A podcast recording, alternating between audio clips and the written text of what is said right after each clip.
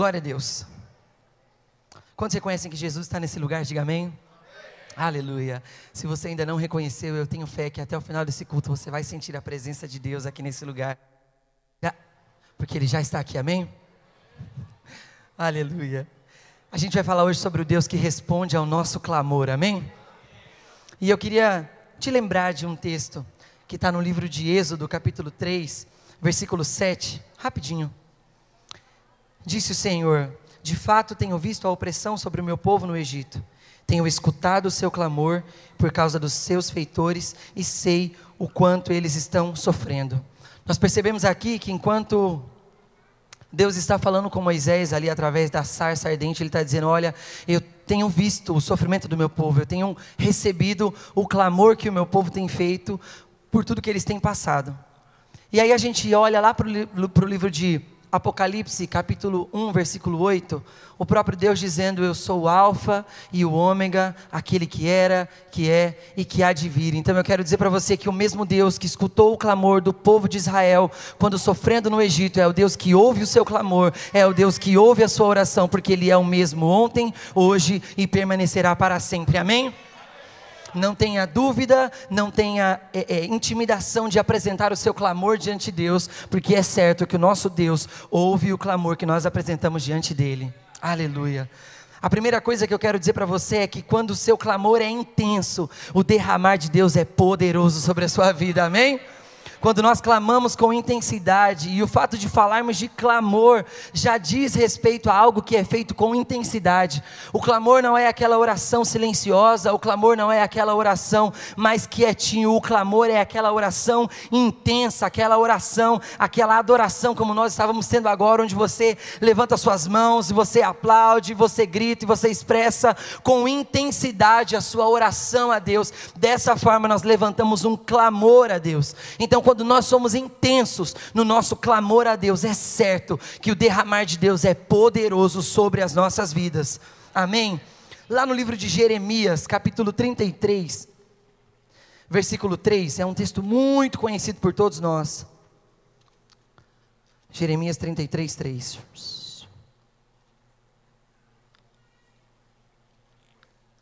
Clama a mim Clama a mim, diz o Senhor, e eu responderei e direi a você coisas grandiosas e insondáveis que você não conhece. Se você colocar o seu clamor diante de Deus, ao invés de você ficar se lamentando, ao invés de você ficar preocupado com a situação, se você pegar as suas forças e apresentar isso como clamor diante do Senhor, o próprio Deus diz: Eu te responderei com coisas grandes que você ainda não conhece. O nosso Deus é aquele Deus que está conosco no presente, mas conhece o futuro. Ele é o Deus que era, que é, que há de vir. Nós já vimos aqui, então ele já sabe, ele conhece todas as coisas e ele é poderoso para te guiar e para te conduzir em caminhos altos, em caminhos mais altos, desde que você confie, desde que você descanse, desde que você clame a Ele, o Deus Todo-Poderoso. Amém?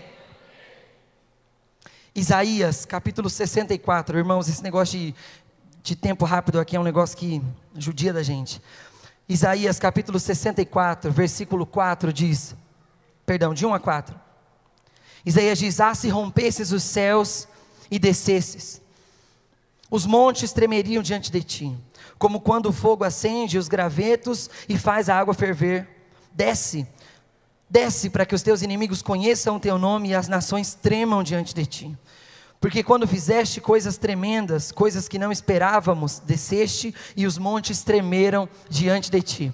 Desde os tempos antigos, ninguém ouviu, nenhum ouvido percebeu e nenhum olho viu outro Deus além de ti, que trabalha para aqueles que nele esperam. Esse é o nosso Deus enquanto nós esperamos, enquanto nós confiamos, enquanto nós colocamos o nosso clamor diante dele, ele trabalha para aqueles que nele esperam. Quando você apresenta o seu clamor com intensidade diante de Deus, é certo que o derramar de Deus será poderoso sobre a sua vida em resposta ao clamor que você apresenta a ele. Amém.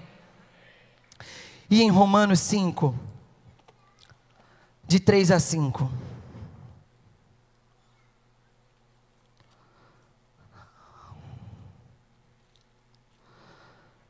Diz assim: não só isso, mas também nos gloriamos nas tribulações, porque sabemos que a tribulação produz perseverança. A perseverança produz em nós um caráter aprovado, e o caráter aprovado produz esperança. E a esperança não nos decepciona, porque Deus derramou o seu amor em nossos corações por meio do Espírito Santo que ele nos concedeu. Meu querido, a tribulação o deserto, de certa forma, faz parte das nossas vidas. Caminhar com Jesus nunca foi para nós uma promessa de vida boa, uma promessa de oba-oba, uma promessa de que nós só andaríamos em dias felizes e que não passaríamos por dificuldades. De certa forma, a tribulação e o deserto faz parte das nossas vidas. Vez ou outra a gente se encontra passando por uma dificuldade, vez ou outra a gente se encontra preocupado com alguma situação, mas a tribulação, ela não vem para te destruir ela vem para te forjar para algo maior que Deus está preparando para você você. Eu gosto de pensar que as nossas dificuldades, que as nossas tribulações são oportunidades para nós manifestarmos a glória de Deus através das nossas vidas. Se você está passando por uma doença, não se lamente. Entenda que essa é uma oportunidade, talvez daquele seu familiar que ainda não conhece a Jesus, conhecer a Jesus através do seu processo de cura. Se você tem passado por um período difícil, se você tem intercedido por alguém, acredite, meu irmão, isso tudo é para que o nome de Jesus seja glorificado e no final você possa testemunhar e dizer sim, a tribulação tribulação fez parte da minha vida, mas eu tive esperança, e a esperança não me decepciona. A esperança em Deus não me decepciona, porque o meu Deus responde o meu clamor. Continue clamando, tenha esperança, certo, certo de que o Senhor está te ouvindo e não vai te decepcionar. A segunda coisa que a gente pode conversar hoje aqui é sobre quando o fogo de Deus vem sobre nós, o que acontece em resposta a esse clamor. Todos nós conhecemos o texto de Atos, capítulo 2, que fala sobre quando o Espírito Santo veio sobre aqueles que estavam reunidos. E a Bíblia diz que eles foram cheios, capacitados pelo Espírito Santo e guiados por Ele. Quando o Espírito Santo de Deus vem sobre você, em resposta ao seu clamor, você pode ser cheio, capacitado e guiado pelo Espírito Santo de Deus. Você pode ser transbordante do Espírito Santo de Deus e deve ser transbordante a partir do momento que você se rende a Jesus com o seu clamor, se você permitir que o Espírito Santo venha sobre você. Por isso, quando a gente vem para o culto e a gente que está aqui no louvor, geralmente a gente fala: dê o seu melhor, dê a sua melhor adoração a Jesus, olha, faça o seu melhor. A nossa intenção é de que você esteja aberto, receptivo, atento ao mover de Deus e o Espírito Santo possa vir sobre você para te encher, para te capacitar e para te guiar naquilo que você precisa fazer, no propósito que Ele mesmo designou para a sua vida. Você vem aqui terça-feira não é para você sentar, assistir alguma coisa que está acontecendo. Você vem aqui para receber algo poderoso de Deus, que vai ser compartilhado amanhã na sua célula, no seu trabalho, na sua faculdade, com os seus familiares. O Espírito Santo de Deus está se movendo, por isso se abra para aquilo que Ele está falando e fazendo essa noite. Há sempre uma intenção de Deus de, de se relacionar conosco. Quando nós olhamos por toda a história bíblica, ela é pontilhada por intenções de Deus desejando se relacionar com o homem. Desde o Éden nós vemos isso. Deus indo lá no final da tarde lá para falar com Adão.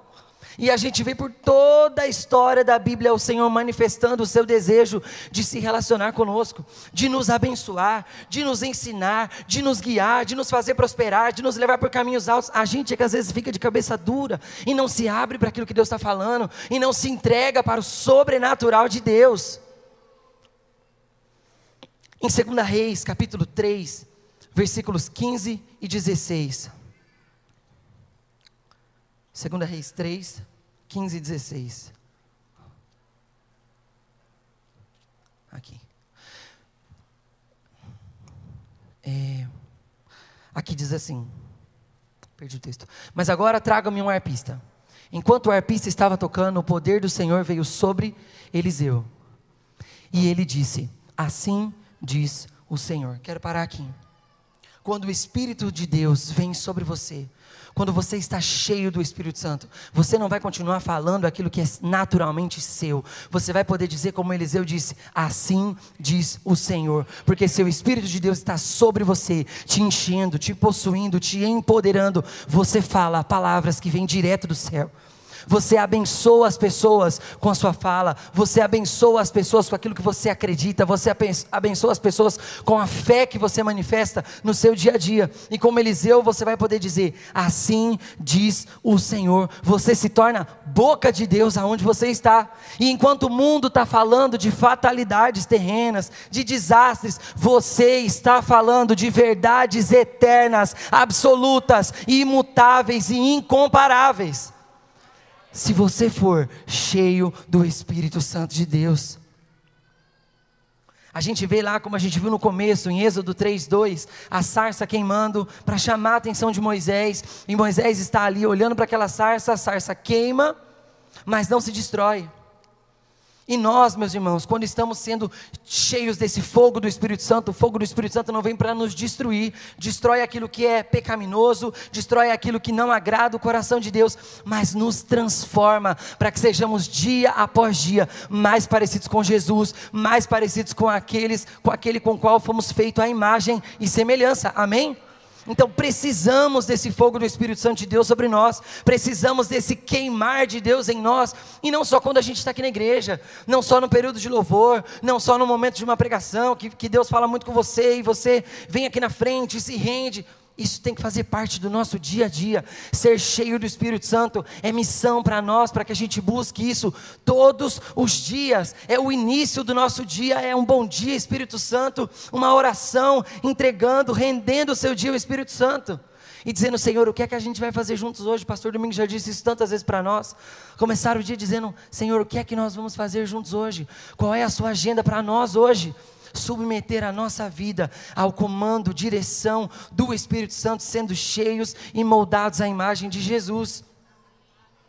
Esses tempos atrás, acho que essa semana, estava rolando um negocinho lá no Instagram que era um desafio de você, hoje você 10 anos atrás.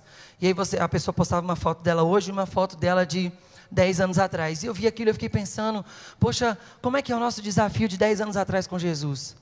Se você olha para você 10 anos atrás com Jesus e você olha para você hoje, você tem mais de Deus em você? Ou você está a mesma coisa? Ou você está menos do que você estava? Então o que você precisa é ser cheio do Espírito Santo, para que daqui não precisa de 10 anos, daqui uma semana, você vai poder dizer: olha, semana passada eu estava num nível, mas agora eu estou muito mais mergulhado em Deus, eu estou muito mais profundo no meu relacionamento com Jesus, e daqui a 10 anos, quando chegar um desafio novo desse, você vai dizer: grandes e poderosas coisas tem feito o Senhor na sua vida, é o seu testemunho. Nós podemos fazer parte daquilo que Deus está fazendo no nosso tempo. Esse fogo te empodera, esse fogo te torna preparado para aquilo que Jesus te chamou para fazer, e você fica radiante. Já, já reparou quando uma coisa está pegando fogo? Eu não sei vocês, mas eu acho o fogo um elemento muito bonito. É brilhoso, é meio amarelo, meio laranjado, faz, faz um lumieiro todo, é muito bonito. A gente foi um dia lá na chácara do Alessandro, fizemos uma baita fogueira lá, é muito bonito de se ver.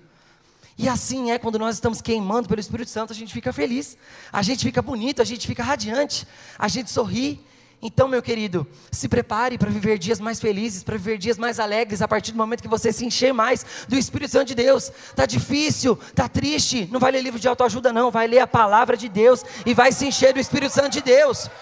Tá triste, não vai procurar coach para dizer que você tem dentro de você, você tem o Espírito Santo de Deus e é ele que te guia a caminhos mais altos, a lugares melhores. Nós somos movidos não por aquilo que sentimos, não por aquilo que afaga o nosso ego, mas pela transformação que a palavra de Deus traz para nós dia após dia. Amém? Terceira coisa, Jesus, mantenha a chama acesa. Quando nós estudamos sobre o tabernáculo, Deus é muito específico na construção do tabernáculo, e, e o tabernáculo para nós é um grande modelo de adoração a Jesus, com tantos detalhes, com tantas riquezas. A gente pode estudar o tabernáculo por um tempão e tem muita coisa para se aprender a respeito do tabernáculo relacionado com a nossa vida, com a nossa adoração a Jesus. Mas uma coisa que está lá no livro de Levítico, capítulo 6, versículos 12 e 13, é que o fogo deve arder continuamente sobre o altar e não deverá ser apagado. Todas as manhãs o sacerdote sacerdote deveria ir ali e garantir que aquele fogo fosse novamente alimentado para que ele se mantivesse aceso. E nas nossas vidas, meu irmão, o fogo precisa se manter aceso. A chama precisa se manter acesa. Se você vir aqui na terça-feira no Tadel, aí você vem sexta no Multi, ou sábado no Dip, você vem no domingo aqui no culto de celebração, é maravilhoso, é uma benção, nós temos que vir aqui, em comunhão nós somos igreja, separados nós não somos igreja, graças a Deus que nós já entendemos isso, por isso que estamos aqui, nós somos igreja aqui, quando estamos juntos, no coletivo, mas quando você vem aqui, você reacende essa chama, ok, mas essa chama vai se manter acesa, é no seu dia a dia com Jesus é na sua entrega todos os dias, é perguntar para Jesus: Senhor, para onde eu vou hoje? O que é que eu tenho que fazer hoje lá na minha faculdade? Para quem que eu vou falar do Senhor? Qual é a oportunidade que eu tenho? E o Espírito Santo vai manter, você vai mantendo essa chama acesa à medida que você vai se relacionando com esse Espírito Santo, com o Espírito Santo de Deus. Só tem um Espírito Santo, né? Com esse Espírito Santo você vai mantendo a chama acesa. A responsabilidade de manter essa chama acesa é nossa, buscando ao Senhor todos os dias e não só aqui no culto, na igreja, não só recebendo aqui. Eu gosto de falar que a gente vem na igreja e a gente recebe como se fosse a, cereja, é o detalhe de cima do bolo, mas é o nosso dia a dia com Deus, a nossa vida com Deus, é que vai formando esse ingrediente, é que vai formando a nossa vida, é que vai nos formando como cristãos e nos colocando disponíveis à ação do Espírito Santo de Deus. É no nosso dia a dia. Então mantenha a sua chama acesa, não só aqui no culto de domingo, não só no período de louvor, mas no seu dia a dia, com a sua vida de devoção e entrega a Jesus e a direção do Espírito Santo. Amém? 1 Tessalonicenses 5,19 diz para nós também: não apagueis o Espírito Santo, não apagueis o Espírito. Então, nós precisamos e temos essa responsabilidade de manter o Espírito aceso em nós, de manter a ação do Espírito Santo ativa em nós, com as nossas ações, com as nossas escolhas, com a nossa busca por Ele. E a última coisa que eu quero dizer para você é que nós precisamos clamar pelo Espírito Santo de Deus até que ele venha sobre nós. Nós estudamos a profecia de Joel, capítulo 2, e todo mundo conhece essa profecia de Joel, capítulo 2, versículos 28 e 29. Joel 2, 28 e 29. Todo mundo conhece essa profecia. E essa profecia é uma profecia que ainda não se cumpriu, nós já sabemos disso. Então nós precisamos clamar a Deus até que isso se cumpra, até que Ele venha sobre nós. Ed, por favor, Joel 2, 28 e 29. E depois disso derramarei do meu espírito sobre todos os povos. Seus filhos e suas filhas profetizarão. Os velhos terão sonhos, os jovens terão visões. 29. E até sobre os servos e as servas derramarei do meu espírito naqueles dias. Essa promessa é uma promessa para você. Essa promessa é uma promessa para mim. Esse derramamento está por acontecer, está acontecendo sobre as nossas vidas. E nós precisamos clamar todos os dias até que ele venha sobre nós, até que esse avivamento aconteça, até que esse derramar poderoso de Deus aconteça sobre as nossas vidas. Todos os dias nós precisamos buscar isso com toda a intensidade do nosso coração, dizendo: Senhor, que se cumpra em nós. Quando eu era criancinha, tinha uma música que dizia: Que não passe de nós o teu espírito, e tudo o que foi dito a nós venha se cumprir. Que não seja preciso que se levante outra geração, que vá avante, venha sobre nós e realize o teu querer. Antiga mas era um clamor de uma geração dizendo: Senhor, que não seja preciso que se levante outra geração, faz na minha geração, cumpre na minha geração aquilo que o Senhor tem que cumprir, derrama sobre a minha geração aquilo que está prometido para a geração que antecede a sua vinda, Jesus. Que nós sejamos essa geração, que nós sejamos pessoas que se levantam todos os dias para dizer: Senhor, faz na minha geração, na minha célula, na minha igreja, na minha família, dentro da minha casa, que esse avivamento comece nos nos nossos lares, nas nossas casas, e nós sejamos essa geração que antecede a vinda de Jesus, com a nossa entrega, com a nossa busca e o nosso clamor diante do Deus que nos responde com poder. Amém?